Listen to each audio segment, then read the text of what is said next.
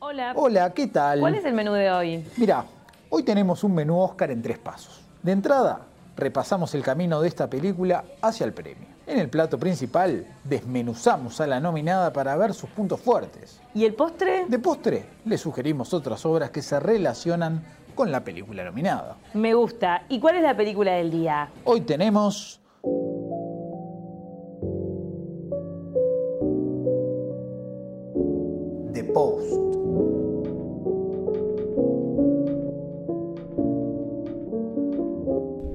Es un placer para mí darles la bienvenida a otro Oscar a la carta, este especial de Santas Listas sobre las películas nominadas al Oscar.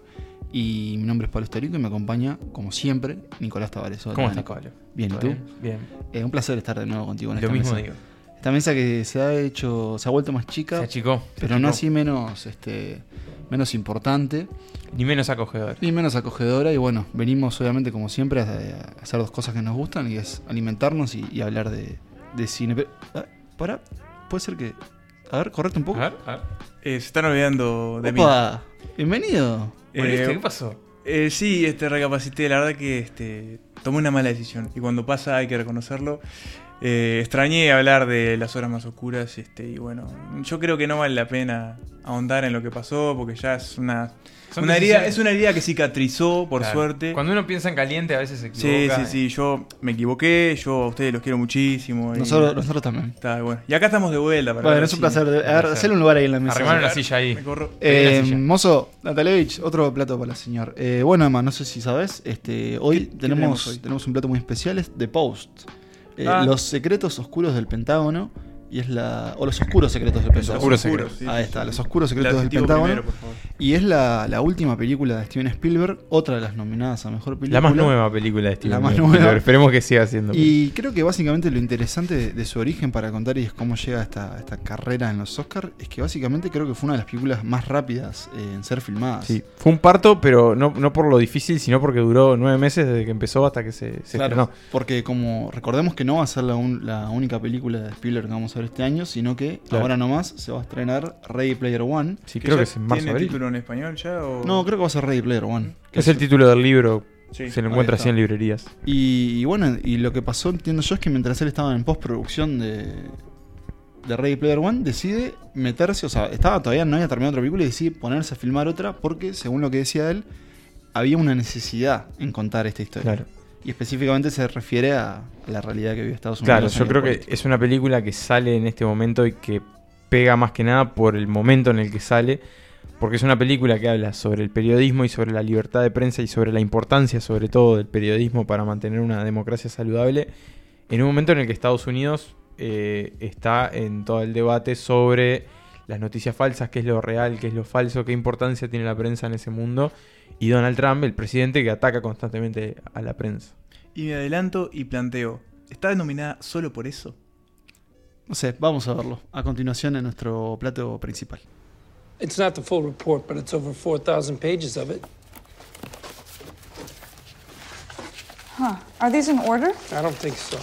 There are no page numbers. Yeah, that's where the top secret stamps were. My source had to cut them off. We're supposed to retire on Friday. Ben, how are we supposed to comb through 4,000 pages? They're of not even material? loosely The organized? Times had three months. There's Yeah. no way we can possibly He's get right. this done. We got less than eight hours. We could shoot for city, then we'd have 10. Hey, hey, hey, hey, for the last six years we've been playing catch up, and now thanks to the President of the United States, who, by the way, has taken a shit all over the First Amendment, we have the goods. We don't have any competition. There's dozens of stories in here. The Times has barely scratched the surface. We have 10 hours till the deadline, so we dig in. Bueno, The Post, Los Oscuros Secretos del Pentágono, eh, para quien no lo haya visto, esta es la historia de un, un caso real de periodismo y se centra en una experiencia vivida dentro del diario The Washington Post. Eh, esta película sucede en la década del 60 Y 70 y 70 y básicamente creo que mi, mi mayor sorpresa es que demuestran que el Washington Post no era el diario que soy. Claro. Si bien era un diario grande, no era un diario tan grande como por ejemplo su rival, el New York Times. Era un diario regional, se podría decir. No, no, no tenía el alcance mundial que tiene hoy, por ejemplo. Claro, ni Lo- siquiera nacional, era Claro. regional. Para mí, sí, eso es una de las cosas más interesantes que muestra la película, eso, cómo el, el medio se fue a raíz de este punto en específico y después otra, otro peque- una- otra pequeña investigación que va a venir eh, Mm. después, este, eh, se convirtió en lo que soy. Y creo que una de las mejores cosas que plantea la película y de las que más me gustaron a mí es eh, la carrera contra el rival, contra el New York Times, que es algo que, que Ah, vivimos todos, ¿no? claro. Los que trabajamos Yo en- creo que, que la película destaca más que nada en su retrato del periodismo por esos detalles. Sí. O sea, esa competencia constante, esa cuestión de, bueno, hay que en determinada hora tiene que estar todo pronto porque este diario tiene que salir, eh, que el pasante tenga que traer los recibos, eso también es, Sí. es muy real de los gatos. Tal vez eh, podamos explicar eh, cuál es el caso de investigación Sí, que hacen los sí. periodistas. Porque la película Spielberg arranca, que para mí siempre es un gusto de una película Spielberg que arranca con una, con una, escena de guerra. una escena de guerra, y es que justamente se ubica en Vietnam, donde tenemos al actor de The Americans, Matthew Rice, como uno de los, de los soldados en Vietnam, y ahí descubrimos que, eh, bueno, o algo que es una obviedad, pero obviamente a Estados Unidos no le estaba yendo muy bien en una guerra, No. si es que se puede ir bien en una guerra, pero específicamente había toda una maniobra política Claro. de varias presidencias en que no parezca... Sí, eh, ocultar, digamos, la verdad, exacto. que se crea que se está haciendo un bien cuando en realidad se están manipulando elecciones, se está aplastando la soberanía de un país, están mandando soldados jóvenes a morir sin sentido, porque es una Sí, guerra que no tiene forma de ganarse. Y lo que, se, lo que se decreta o lo que se trata de establecer en la película es que muchas veces eso las presidencias lo hacían más que nada por una eh, mantener una fachada, digamos, Claro. o como por, entre comillas, un, un honor. eh, Sí, como una cuestión de, bueno, No somos Estados Unidos y no nos puede pasar esto. Claro. Entonces, bueno, ahí aparecen estos documentos que este personaje interpretado por Matthew Rice consigue, en donde es, es un informe Claro, que él lo filtra. todo básicamente lo que hace es filtrar estos datos. Ahí está, al New York Times. al New York Times. Y eh, ahí como que arranca el, el nudo de la película, ¿no? Porque ¿qué pasa? El New York Times publica como un adelanto de lo que va a ser Sí. una cobertura. Publica una parte, Claro, publica una es- parte de los datos. que venían- muchos datos, ¿no? Entonces hay que ir procesando. Que venían trabajando durante tres meses. Claro, porque es lo que generalmente se hace. Pasó, por ejemplo, con los, si se acuerdan, con los Panama Papers. Se, adela- Sí. se adelantó algo medio masivo y después fue como periódico. En este caso, el New York Times adelantó lo que tenía los, de los eh, papeles del Pentágono. Pero la cuestión es que Nixon dijo, nos amparamos en la seguridad nacional para hacer que el New York Times no pueda publicar más nada. Exacto. El New York Times acató y no publicó más nada. Y ahí apareció el Washington Post. Y ahí, ¿quiénes están en esa redacción? Ben Bradley y Kay Graham, que es la, eh, La capa, dueña, es la dueña del diario, que básicamente. la- lo había heredado de su esposo, que a su vez lo había heredado de el padre de ella. Ahí está. Y es otro de los guiños al tiempo en que está ambientada la Es película. verdad. E interpretados Quizás por... el más sutil de los guiños que tiene la película. Sí. Este, De vuelta. Interpretados por... Ahora sí, perdón.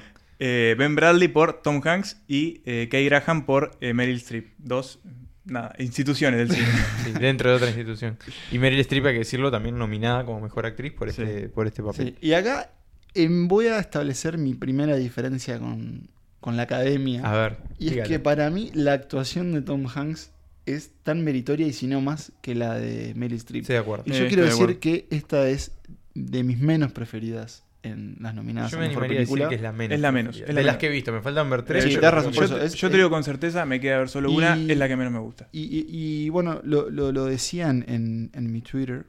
Y es que hay un, un ¿Dónde? cierto conflicto en, en- en mí como crítico de cine y periodista, que es una película que está muy bien hecha, que habla obviamente de, fundamenta y te cuenta con esta historia de por qué es tan importante el periodismo, y sin embargo no pude terminar de... No me pudo terminar de encantar mismo. a mí. Yo, en, en cierta forma, como que sentí como una especie de culpa, digamos, Mm. siendo periodista, de ver a periodistas publicando Sí. columnas y a- alabando las bondades de la película. Sí. Y yo la verdad que peleé para no dormirme. Sí, sí, sí. es A, que- a mí me, a mí me pasó algo que eh, no solo mm, no me cayó muy bien, sino que me enojó. Mirá. Y es que a veces Steven Spielberg abusa del patriotismo en sus películas. Y este caso para mí es un ejemplo claro. La música, los discursos, cómo de alguna manera van modificando eso. Incluso, es manipulador. claro, poner a Nixon con, de fondo con una música tenebrosa es como... ah, Yo creo que es muy brusca a veces en, en- en lo que quiere contar y mostrar. Mejor dicho, como el mensaje que quiere transmitir. Hay una escena, por ejemplo, que Meryl Streep sale de, de un Sí. juzgado y todas las que la quedan mirando son mujeres jóvenes. Son Eh, hippies, y, pero son no, solo no mujeres. sé- No, necesariamente hippies, pero son todas Sí, mujeres, Bueno, todas jóvenes y la quedan mirando todo. como si fuera una diosa que viene bajando. Capaz que lo puedes hacer de una forma un poco más sutil, no precisas ser tan brusco al momento de decir, miren, es una mujer en una posición de poder haciendo las cosas bien. Yo creo que pensaba que por qué esta película no me había terminado de encantar y creo que una de las razones es que, por ejemplo, a diferencia de Spotlight, yo esta película no tiene tanto trabajo de periodista. Eso hay, mismo. Hay, sí hay un caso particular y es un periodista interpretado por Bob Odenkirk, eh, conocido como Soul. Eh, Saul Goodman. Y él, bueno, él es el encargado de conseguir esos documentos, los consigue, y él, eso es como la mayor parte del trabajo. Después hay otra escena en donde, una vez que los obtienen, los periodistas están trabajando en la casa de Brad, Brad- de Ben Brad Bradley. Bradley- Ben Bradley, perdón. Y ahí sí, ahí sí los vemos este, trabajando, pero nunca es el centro, la Claro, investigación. no así como Spotlight, todos los hombres del presidente. Claro, entonces eso a mí es lo que no me terminó Sí, de cerrar. me pasó lo mismo. Y creo que en gran parte eso es porque una parte de la importante de la película es el personaje de Meryl Streep y el debate que tiene ella como dueña de ese diario en si publicar o no. Claro, el foco está puesto en los directivos del diario. o sea, Claro, el, no el tanto editor los jefe. Y la dueña. Y como una cuestión de, bueno, el manejo de fuentes, es mi fuente o es mi amigo. Sí. Y no tanto el periodista como sí en estas otras películas. por Porque además hay que eh, agregar que me- el personaje Meryl Streep tenía muchos vínculos con los que estaban implicados en Sí, los papeles del Pentágono. claro. Especialmente con, con el redactor Eh, del informe. Sí, Sí, que era el secretario de defensa, creo que era Claro. Bob McNamara. Robert McNamara, exactamente, que fue Bob ministro. para los amigos. Bob para los amigos, que fue mi- secretario de defensa durante años. en Claro, de Unidos. todas estas presidencias. Claro. que- entonces, bueno, de alguna manera, ese es como el foco, la, Claro. la duda, la, la crisis esa Sí. de, de ética. Que Tanto tiene- ella como Bradley, que también es, También. es parte de una familia de estas de Nueva Inglaterra, de esa región de Bueno, Estados Unidos. se lo ve con fotos con Es Kennedy. amigo- era amigo de Kennedy este, y se menciona constantemente que tenía ese vínculo muy cercano. Y un dato no menor, si publican pueden llegar a ir presos. Listo. Claro, ese es como uno del, sí, de los momentos más, más electrificantes. Y sin embargo, a mí hay algo que no, no me terminó de convencer. No, estoy de acuerdo. No es mala la película. No, para nada, Sin duda, nada. está muy bien contada. Es que es, es clásica, es como... es efectiva, es efectiva bien y hecha, es o sea, sólida. Spielberg más- sabe cómo contar las cosas y lo hace. Y, y las muestra de una forma muy, muy bella, muy bella. Este. Incluso, Sí. incluso más que nada las escenas eh, de la imprenta son una maravilla. escenas de la Cuando se imprenta ve son los, diarios son increíbles. Hay, un- hay una escena que, eso sí tengo que desca- destacar, me gustó mucho, es cuando se mandan a imprimir todos y va el personaje de Bob Odenkirk, se sienta al escritorio y se empieza a sacudir por las imprentas. Esa escena sí me gustó mucho, eso es lo que. Y pero yo creo que es eso, más que nada, tal vez eh, el, el- foco en, lo- en los directores y en las tras bambalinas puede ser un poco, obviamente, menos cinematográfico. Pero bueno, está muy bien narrada, las actuaciones son muy buenas. Yo creo que en particular el personaje de Meryl Streep no, no, no hizo mucho conmigo. Pero bueno, es verdad que está bueno también para que la gente que no conoce cómo funcionan estas empresas y muchas veces Por hay otros intereses y no son solo eh, paladines de la libertad Bueno, de es algo que y justicia. perfectamente podría pasar hoy también, más allá de lo que se debate sobre la libertad de prensa y sobre el rol del periodismo, también es un tema que el diario está viendo cómo ser viable. Exacto. Es algo, una pregunta que sí sigue siendo hoy. Pero bueno, es verdad, también hay cierto como cierto encanto, por lo menos nosotros que somos periodistas, en, en verlos escribir con, Con con máquina de escribir, sí. el ver el proceso del corrector y de Y cómo arman linotipos las en la imprenta, eso es tremendo. No, eso es una maravilla. Pero bueno, así que eso es un poco el, el desglose de Post. Y si les parece, vamos a, a los- a las recomendaciones en lo que hemos llamado el postre. So, can I ask you a hypothetical question? Oh dear, I don't like hypothetical questions. Well, I don't think you're going to like the real one either.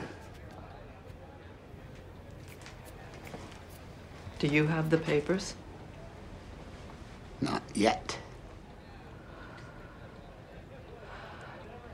Oh gosh, oh gosh, because you know the the uh, position that would put me in.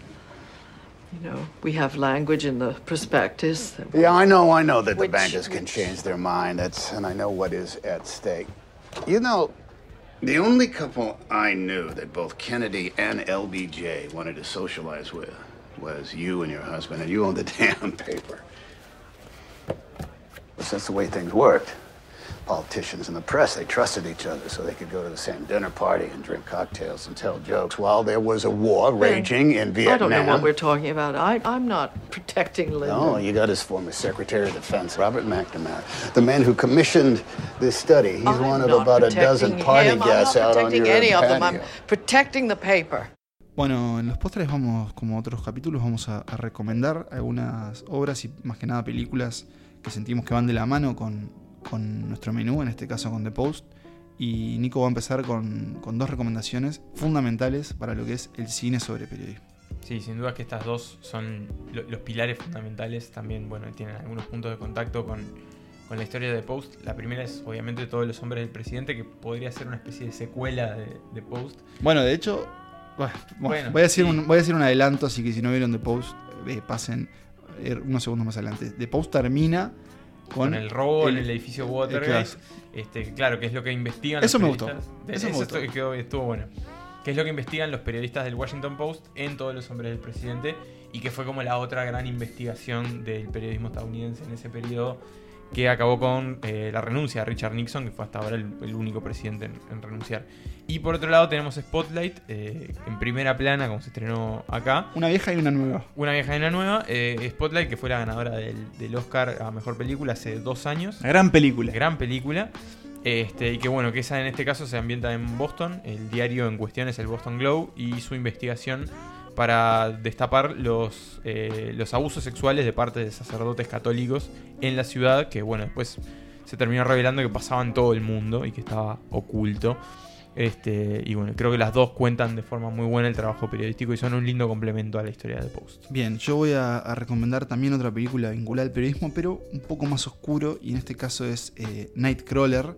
Es una película protagonizada por Jake Gyllenhaal. Que creo que en español, o por lo menos en Netflix, que es donde la ponen encontrar, está como Primicia Mortal. Sí, Sí, gran, el gran título, título. El título aquí y. Aquí en Uruguay. Aquí, aquí, ándale. Aquí en Uruguay. Eh, y sí, en Netflix efectivamente lo encuentran. Primicia Mortal eh, de Dan Gilroy y es una película sobre un hombre que se vuelve obsesionado en obtener, digamos, eh, los primeros materiales que suceden en accidentes de tráfico y demás, o robos, incidentes, para vendérselos a los, a los canales de televisión. Pero es una película que va más allá de eso. Para mí es una, es una de mis películas favoritas de Gyllenhaal y de- del año en que salió. Muy creo que es flaquito. 2015. Sí, muy flaco. Y bueno, por último vamos con, con una recomendación polémica de Sí, no tiene absolutamente nada que ver con el periodismo, nada que ver con The Post, pero es una película que para mí tenía que haber estado en el lugar de Post. en- Estoy de acuerdo. Nominada a Mejor Película. Es la película de Netflix, que acá no podemos ver en Netflix, no sé por qué, pero es Madbound, que está nominada en otras categorías. Fotografía, por ejemplo, fue la primera película que metió a una Directora- mujer como directora de directora de foto. fotografía nominada. Y que bueno, es una película que cuenta este, eh, las consecuencias de la guerra en, en un pueblo de Estados Unidos, en dos familias que son una blanca y una negra. Y cómo a su Que- vez... perdón, ¿qué guerra? de la Segunda Guerra Mundial. Ah, sí, sí, no, no, perdón, lo especifiqué. No, es que yo no la vi por eso. Bueno, este es básicamente eso. Decir un poco más sería para mí este, complicado, porque es una película rara. Porque, Y a vos que te gusta el spoiler. y a mí que después lo hacía más complicado. Porque es una película que tiene como mucho sentido, muchas historias paralelas, mucho, tiene mucho contenido. Pero a mí fue una película que me encantó, me sorprendió que no haya estado entre las nominadas después de verla. Para sé que es un tema de Netflix. Para y lo estuvimos hablando. Este, que quieren bombear un poco Netflix. Estoy de acuerdo. Eh, pero para mí tenía que haber estado y no sé cómo decirles esto, pero está pirata. La tienen que descargar pirata para. Muy bien. Así que ahí teníamos nuestro, nuestros potres, nuestras recomendaciones eh, que van de la mano con The Post. Y bueno, nos vemos o nos escuchamos en unos días en los que vamos a estar hablando de la forma del agua. Y cada vez nos quedan menos películas en este especial, Oscar a la Carta. Yo ya me estoy llenando de buen cine, pero todavía hay lugar para más. Así que sin más, les digo gracias por venir, muchachos. Emma, qué bueno Eh, tenerte de nuevo. Sí, buen provecho para todos. La comida estaba buenísima. hoy. Y muy rico todo. Que se repita.